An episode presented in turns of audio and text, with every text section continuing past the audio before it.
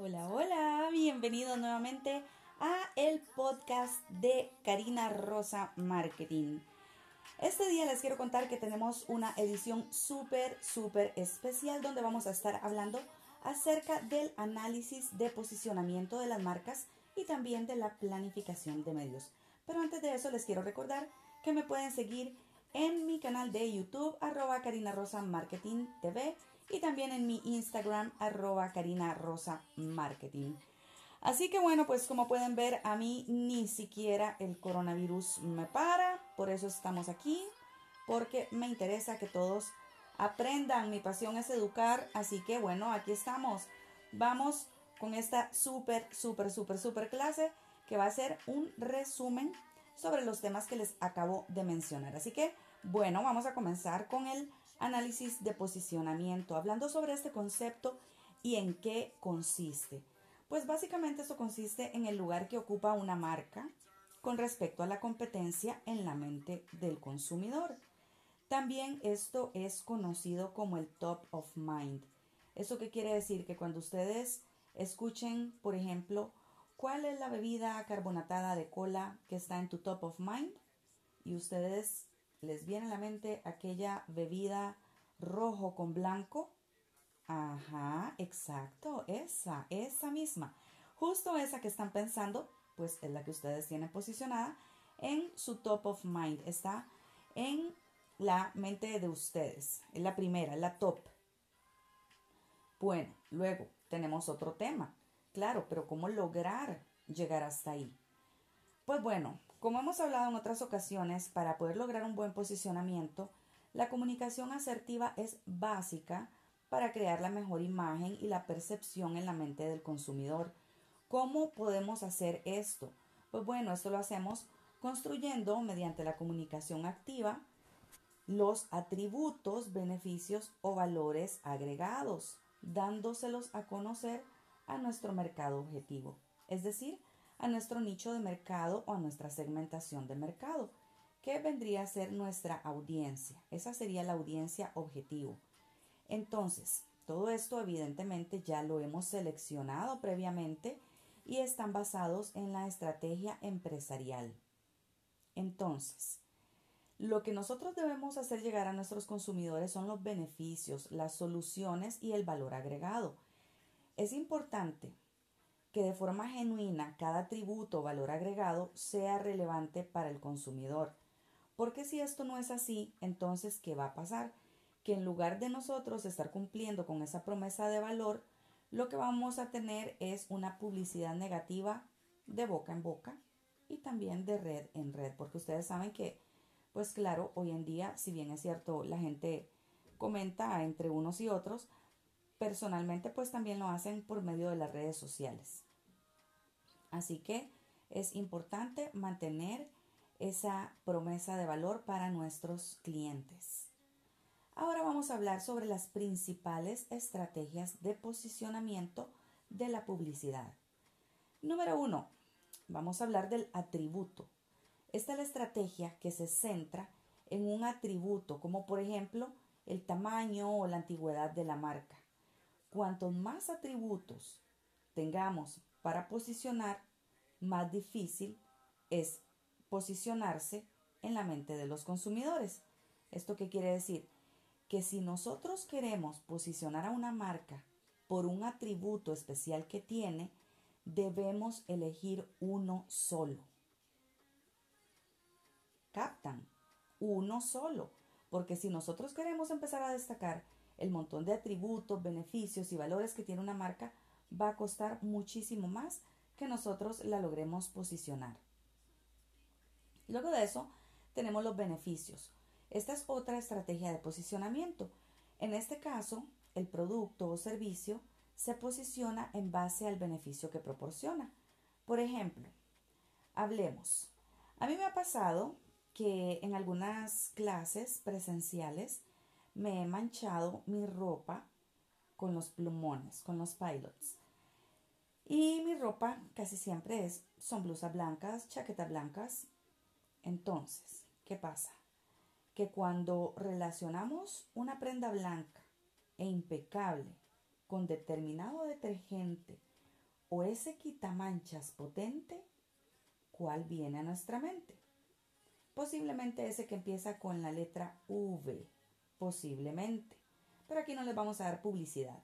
Simplemente se los quiero poner de ejemplo para que ustedes vean cómo es cuando una marca se posiciona por beneficio. ¿Beneficio de qué? Pues en este caso, de tener una prenda blanca e impecable y un potente quitamanchas. Vamos con la siguiente. Calidad o precio. Esta es, perdón, esta es otra estrategia de posicionamiento que se basa en la relación de calidad con precio. Generalmente decimos que cuando algo es caro es mejor. No siempre ocurre así. Sin embargo, sí pasa que las empresas tratan de ofrecer la mayor cantidad de beneficios a un precio razonable. Luego, cuando hay productos que también solamente se basan en el precio. Hay empresas que se posicionan únicamente por eso. Un caso de ellos es la Mercedes-Benz, que sería en autos caros y un ejemplo de autos más económicos podría ser un Peugeot. Ellos están basados en precio, porque no podríamos decir que un Peugeot es de una mejor maquinaria tal vez que un Mercedes-Benz, sino que solamente se están basando en el precio. Luego, ¿qué tenemos? Tenemos una estrategia basada en posicionamiento que es la estrategia basada en el competidor. En estos casos, nosotros lo que hacemos es comparar nuestras ventajas y atributos con las marcas de la competencia. ¿Cómo se hace eso? Eso se hace afirmando que nuestra marca es mejor en algún sentido en relación con el competidor. Pero ¿cómo lo podemos mencionar sin decir el nombre de la competencia? Pues entonces, en estos casos, se habla de forma genérica. Por ejemplo, el mejor detergente, el mejor quitamanchas, la mejor bebida, el mejor auto. Y así eh, también he visto unos que dicen el mejor dentífrico a nivel internacional, por ejemplo. Entonces, así es como se hace una estrategia de posicionamiento basada en el competidor. Luego, hay otra estrategia de posicionamiento que esta está basada en el uso o aplicación y esta se basa en que, por ejemplo, decimos que X producto tiene cierta cantidad de usos o aplicaciones. Aplicaciones cuando? Aplicaciones no estamos hablando de apps, estamos hablando de cuándo se debe consumir ese producto. Un ejemplo de esto pueden ser las bebidas energéticas. Estas bebidas cuando se consumen en momentos de necesidad energética, normalmente después de practicar un deporte, si bien es cierto, también hay otras personas que las utilizan para otros, mm, para otras cositas, ¿verdad? Que ustedes ya saben, pero en realidad la bebida fue creada como una bebida energética. Entonces, en este caso sería para aplicación, para cierto uso determinado. Luego también tenemos la categoría de producto y esta estrategia se centra en posicionarse como líder en alguna categoría de un producto X. En este caso también se habla, se parece un poquito a la que es por, por, em, por competidor, pero en este ámbito solamente hablamos de la categoría del producto y decimos el mejor cereal, no el mejor cereal a nivel mundial, por ejemplo, para que puedan tener ideas un poco más claras. Es entendible que en este podcast pues no hablamos de las marcas como tales porque no las podemos promocionar, así que por eso espero que puedan entender esta parte. Ahora vamos a ver cinco errores frecuentes en el posicionamiento. Uno de ellos es el subposicionamiento. Esto es cuando no somos capaces de presentar un beneficio principal y fundamental para que los consumidores adquieran nuestras marcas. Es decir, está la marca como devaluada. Esto podría ser un buen ejemplo. Luego también tenemos los sobreposicionamientos. En este caso, la propuesta de valor se percibe muy limitada, muy estrecha.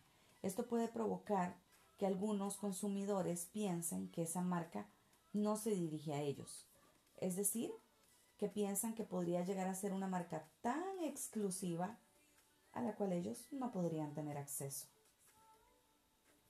Otro error frecuente es el posicionamiento confuso. ¿Cuándo ocurre?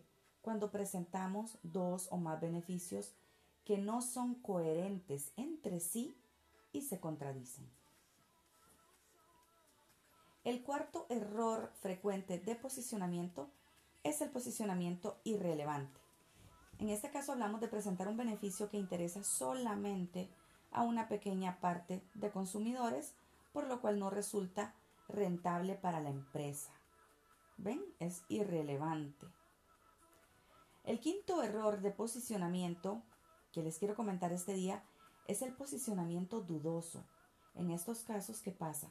Los consumidores no creen que la marca pueda ofrecer realmente el beneficio principal que presenta. Bueno, ahora vamos a hablar de los planes de medios. ¿Cómo se hace una planificación de medios? En primer lugar, es importante que definamos los objetivos. ¿Qué pretendemos conseguir con ese plan de medios? Puede ser darnos a conocer, crear imagen de marca, fidelizar a los clientes, promocionar un producto determinado. Y esta decisión de este objetivo es la que va a condicionar los siguientes pasos de nuestro plan de posicionamiento. Entonces, ¿de qué se trata un plan de medios? Pues un plan de medios se trata de impactar con nuestro mensaje a determinado público u objetivo. Y este público está esperando comprar determinado producto o determinado servicio. Es por eso que la correcta definición de nuestra segmentación de mercado es tan importante para que este plan de medios tenga éxito. Entonces, hay tres preguntas que son muy importantes de responder. Una es, ¿dónde se encuentra? ¿Cómo es? ¿Cómo y dónde consume? ¿Quién? Nuestro cliente. ¿Dónde está nuestro cliente? ¿Cómo es nuestro cliente? ¿Cómo y dónde consume qué? La información. Así podemos saber la manera más adecuada de llegar a ellos. Por eso el análisis del segmento objetivo es tan, tan importante. Nos interesa saber cómo piensan, cómo se comportan y cuáles son los medios de comunicación más asertivos para ellos. Bueno, una vez que ya tenemos los objetivos, tenemos el segmento objetivo, tenemos que empezar a crear una estrategia para cada objetivo que tengamos. Entonces, acá qué tenemos que hacer? Definir qué vamos a comunicar y cómo lo vamos a comunicar. Y evidentemente, dónde lo vamos a comunicar, ¿verdad? ¿Por cuál medio? Ese cómo es, ¿por cuál medio? ¿Cómo vamos a hacerlo llegar a nuestras audiencias? Y esto es importante para verificar eh, cuál es la plataforma que va a tener un mayor nivel efectivo, hacer una comparación de medios con otros medios cuál es el que va a tener más impacto. Así vamos a poder verificar que estamos utilizando la plataforma correcta con el nivel efectivo antes de aumentar un plan con otro medio que tengamos disponible. ¿Pero qué son los medios? Pues bueno, los medios son los diferentes, eh, las diferentes formas en las que nosotros podemos llegar a nuestra audiencia. Por ejemplo, hemos hablado de la publicidad, eh, tradicional y de la publicidad en línea. Tenemos acá las tradicionales, que son las, los medios offline, los medios que no son en línea, como por ejemplo la prensa escrita, los periódicos, siempre y cuando no sean digitales, ¿verdad? Eh, las revistas, siempre y cuando no sean digitales. La televisión, diferentes directorios, vallas publicitarias. Y en los online, pues claro, tenemos toda la, la publicidad que ya conocemos.